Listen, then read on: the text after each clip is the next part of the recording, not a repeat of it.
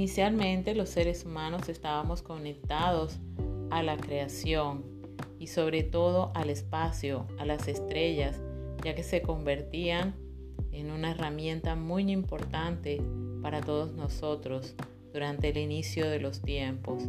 Hoy prácticamente nos hemos desconectado de las estrellas, ensimismados en las cosas materiales, en el mundo de las formas. Por eso he querido eh, en esta semana compartir contigo algunas imágenes que más que entrar a debatir son un activador para esa memoria estelar. Por eso ha llegado noticias estelares para que esas memorias olvidadas en el tiempo nuevamente regresen a ti. Yo soy Mónica Utria y estás en conexión espiritual.